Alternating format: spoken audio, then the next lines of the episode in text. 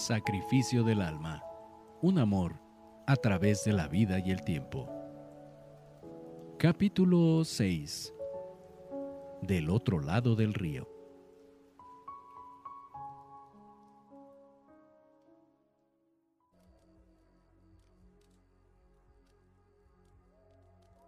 La pradera era inmensa. Lo que se veía a lo lejos seguía estando distante si la manada no se movía, corriendo a buena velocidad. El ambiente entre los jóvenes era alegre y las carreras eran frecuentes. Arbusto Amarillo era un potro que ya había vencido a todos sus compañeros se mostraba orgulloso, paseando con la cola en alto y haciendo movimientos jubilosos con su cuello.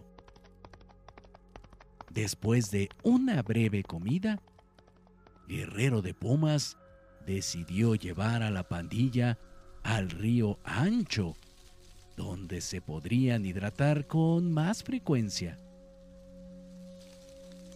Para una manada normal, el paso debería ser lento para no dejar atrás a ningún miembro de la misma. En cambio, la pandilla, donde la edad y la condición física era casi la misma, era común que todos emprendieran el galope sin ningún motivo más que la diversión y el ansia de sacar energías acumuladas. Toda la manada trotaba a buen paso con Guerrero a la cabeza de pronto, surgió arbusto amarillo al lado del líder para retarlo. Normalmente el guía lo hubiera sometido con un par de mordidas, pero el buen humor del jefe lo consintió y aceptó la carrera. Los dos caballos salieron disparados, con el resto siguiéndolos como cauda de cometa. El ágil potro de patas largas no cejaba y Guerrero tuvo que imprimir todas sus energías para poder vencerlo después de una larga carrera. Estaba claro quién era el vencedor y debían parar para tomar aire. El potro amarillo no quedó conforme y volvió a retar a su superior, pateándole con fuerza la tierra para que todo el grupo se enterara del reto y emprendió de nuevo la carrera adelantándose. El nuevo reto ya no era un juego, sino un desafío que Guerrero debía superar y después poner en orden al insurrecto sin pena de perder su liderato. No había respirado lo suficiente para reponerme cuando Arbusto inició nuevamente la carrera. Al principio me sacó mucha ventaja, pero el coraje que me provocó al retarme me dio fuerzas que saqué de no sé dónde. Todos estábamos muy sedientos y no teníamos la misma resistencia. El rebelde potro estaba poniendo un mal ejemplo y podía echar a perder a todo el grupo, arriesgando nuestra seguridad. Después de un gran esfuerzo, logré alcanzarlo y lo adelanté, pero este no cejaba en su empeño. Al fin aminoró la marcha y me vi obligado a reprenderlo. Le lancé mordidas y me paré en dos patas a la vista de todo el grupo.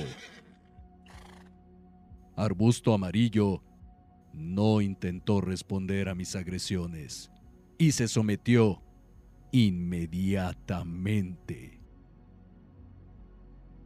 De todas formas, lo empujé para que se uniera al grupo en la parte trasera como castigo y ya no junto a mí. Después de haber corrido tanto, con el sol a plomo, los jóvenes potros no soportaban la sed y no podían llegar al río que en momentos olían a gran distancia. Parecía que faltaba muy poco, pues el aire traía cada vez más la humedad del torrente. A cada paso, los ánimos se incrementaban, pero surgió un problema una manada de potros más grandes se interponía al paso de la pandilla. Eran ya casi adultos muy grandes y fuertes, y se veía que la masculinidad en cada uno de ellos los afectaba en un comportamiento agresivo que los hacía pelear entre ellos mismos. Pero al ver a los novatos, surgió de nuevo la coalición para dirigir su mal humor hacia los recién llegados, cerrándoles el paso. Varios de ellos agitaban el cuello y los amenazaban. Los jóvenes tuvieron que parar a prudente distancia y esperar sin saber cómo resolver el problema pues a cualquier lado que se dirigían, los otros también lo hacían para obstruirles el paso. Guerrero vio un conjunto de árboles y matorrales.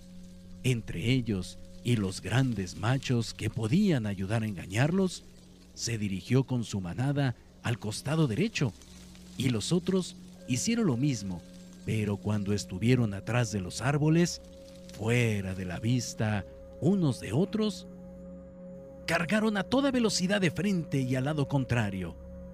Cuando los mayores se dieron cuenta del engaño, los jóvenes potros pasaron a toda velocidad muy cerca de ellos sin oportunidad ya de cortarles el paso.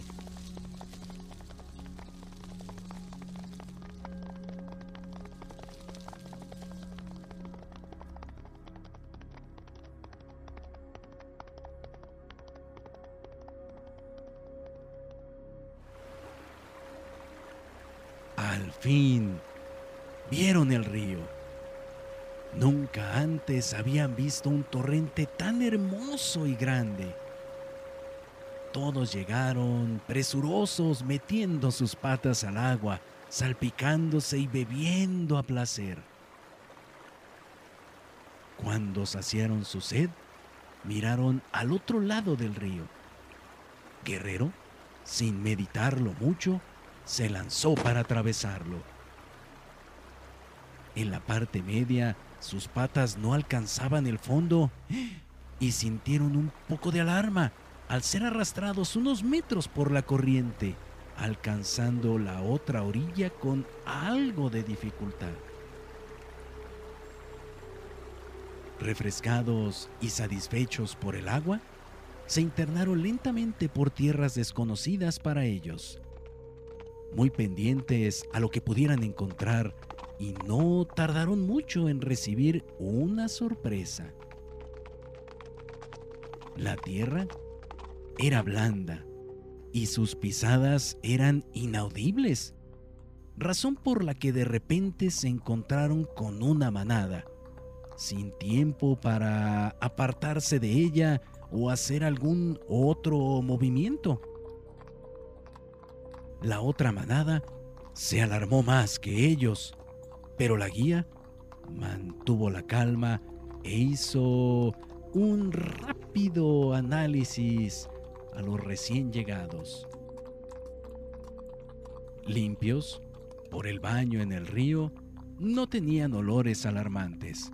Sus cuerpos jóvenes no despedían las feromonas de los adultos en edad reproductiva factor que asustaría a la manada de potrancas jóvenes que trataban de mantenerse alejadas de los modestos garañones.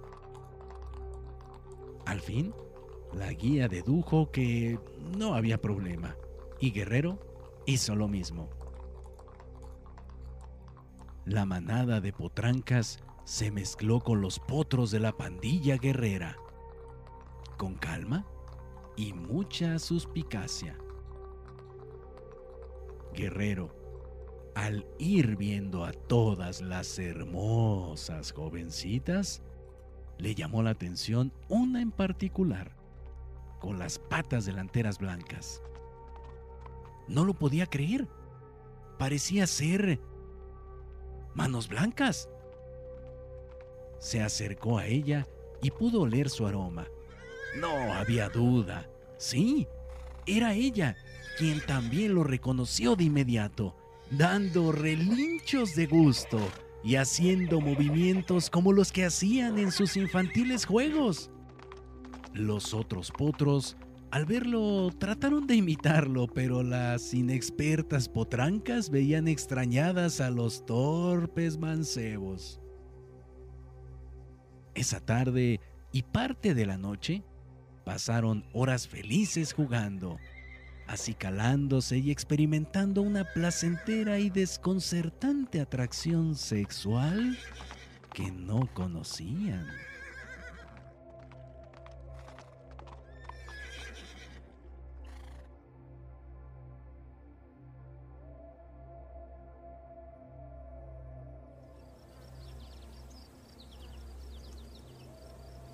La mañana no podía ser más hermosa para todos se respiraba un aire húmedo y fresco que los llenaba de energía y deleitación. Después de comer la dulce hierba que ahí crecía, Guerrero quiso dirigir a toda la caballada para internarse en esas tierras. Pero solo los potros lo siguieron con mucho desconcierto, pues las potrancas seguían a su líder en dirección opuesta.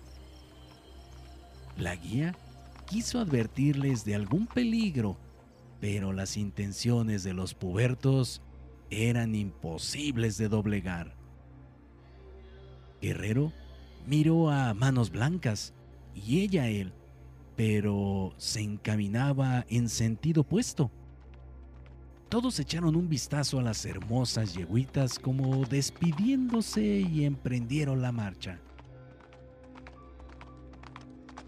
Después de algunos días de vagar por terrenos irregulares y algo difíciles para continuar, buscaron algún riachuelo para mitigar la sed.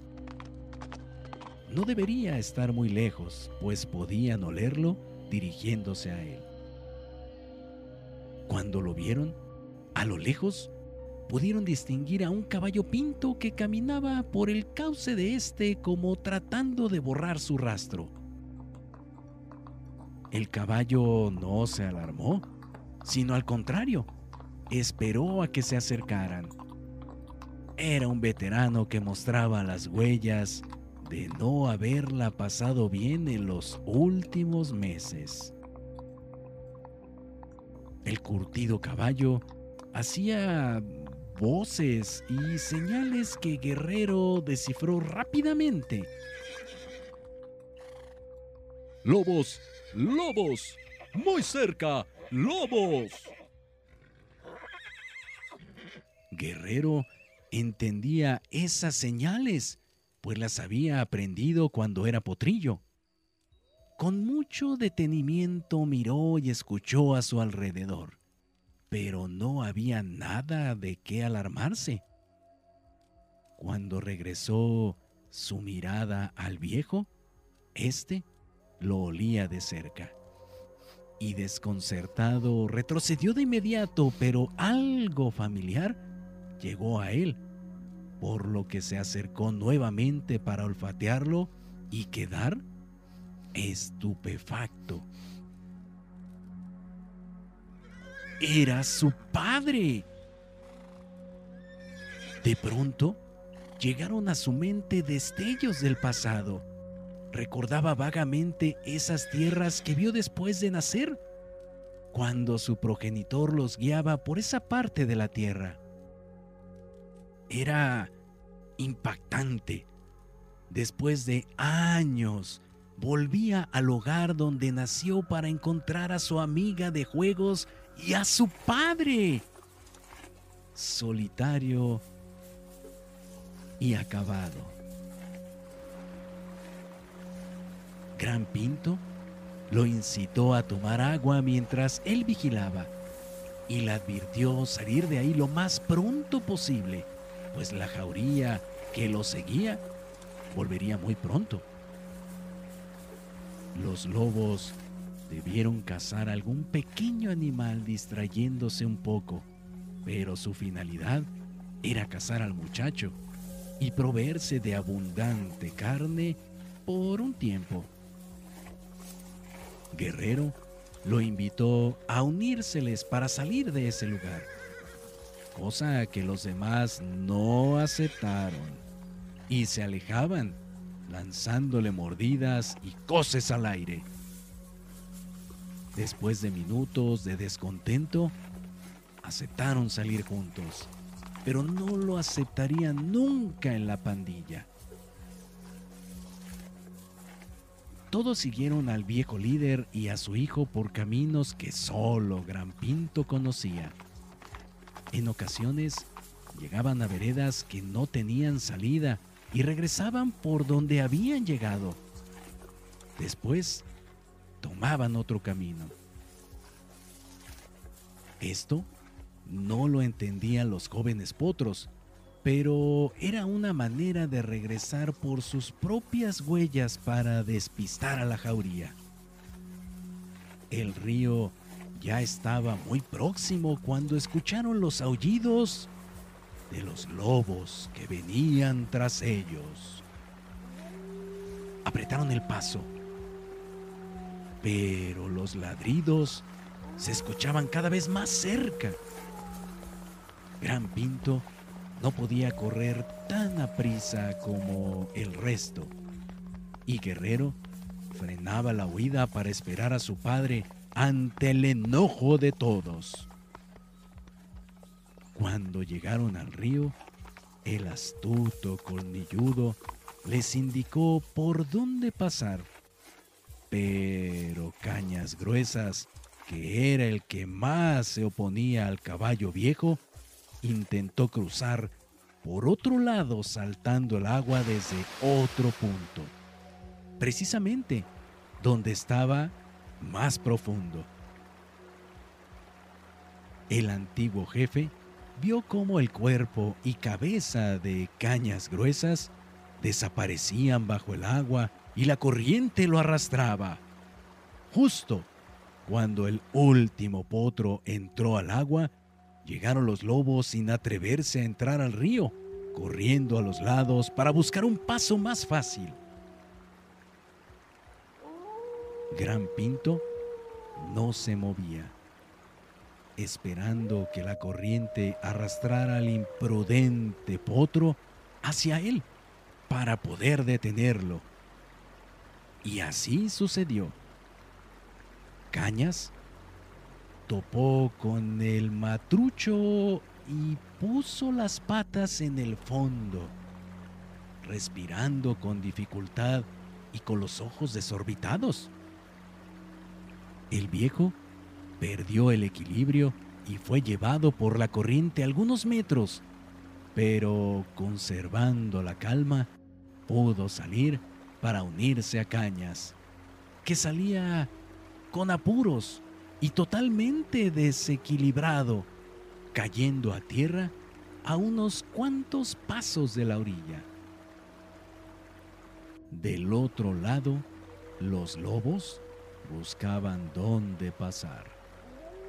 El resto de la pandilla había huido. Solo estaban ellos dos. Pero Cañas tenía los oídos llenos de agua y no podía caminar. El veterano equino lo sabía y trató de comunicarle que girara en el suelo para que el agua saliera, pero el jovencito no entendía y estaba entrando en pánico.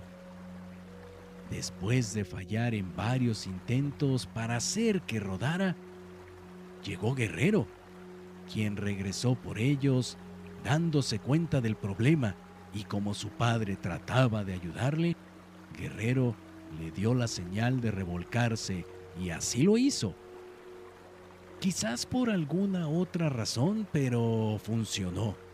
Y sintió cómo el agua salía de sus oídos, repitiendo el movimiento otras dos ocasiones, mientras los lobos ya habían encontrado a lo lejos una serie de piedras por donde cruzar. Hubo que darse prisa, y el mareado potro no se podía poner en pie y sacudía la cabeza. Súbitamente Cañas Fuertes comenzó a caminar y pronto emprendieron la huida a todo galope, uniéndose al resto de la manada.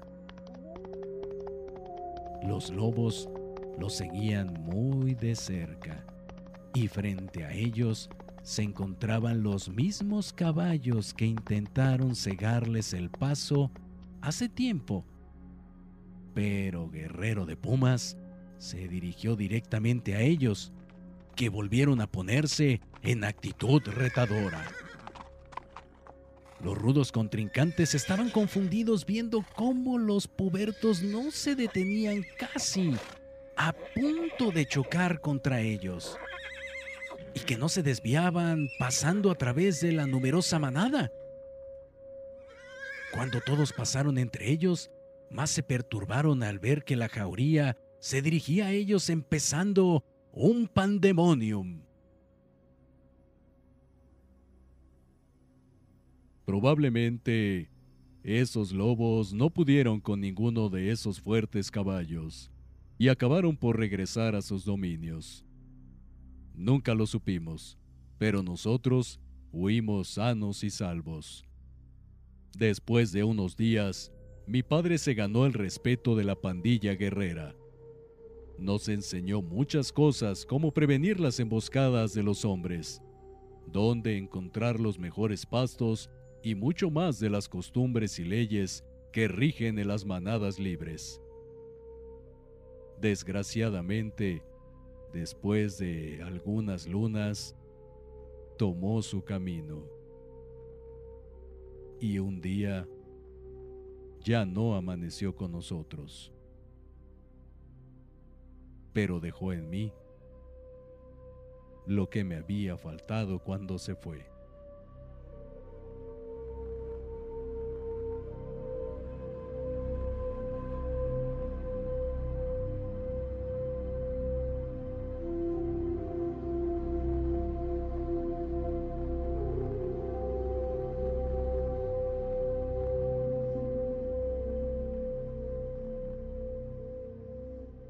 No te pierdas el próximo episodio de Sacrificio del Alma, un amor a través de la vida y el tiempo, escrito por Rubén Sobrino Prado.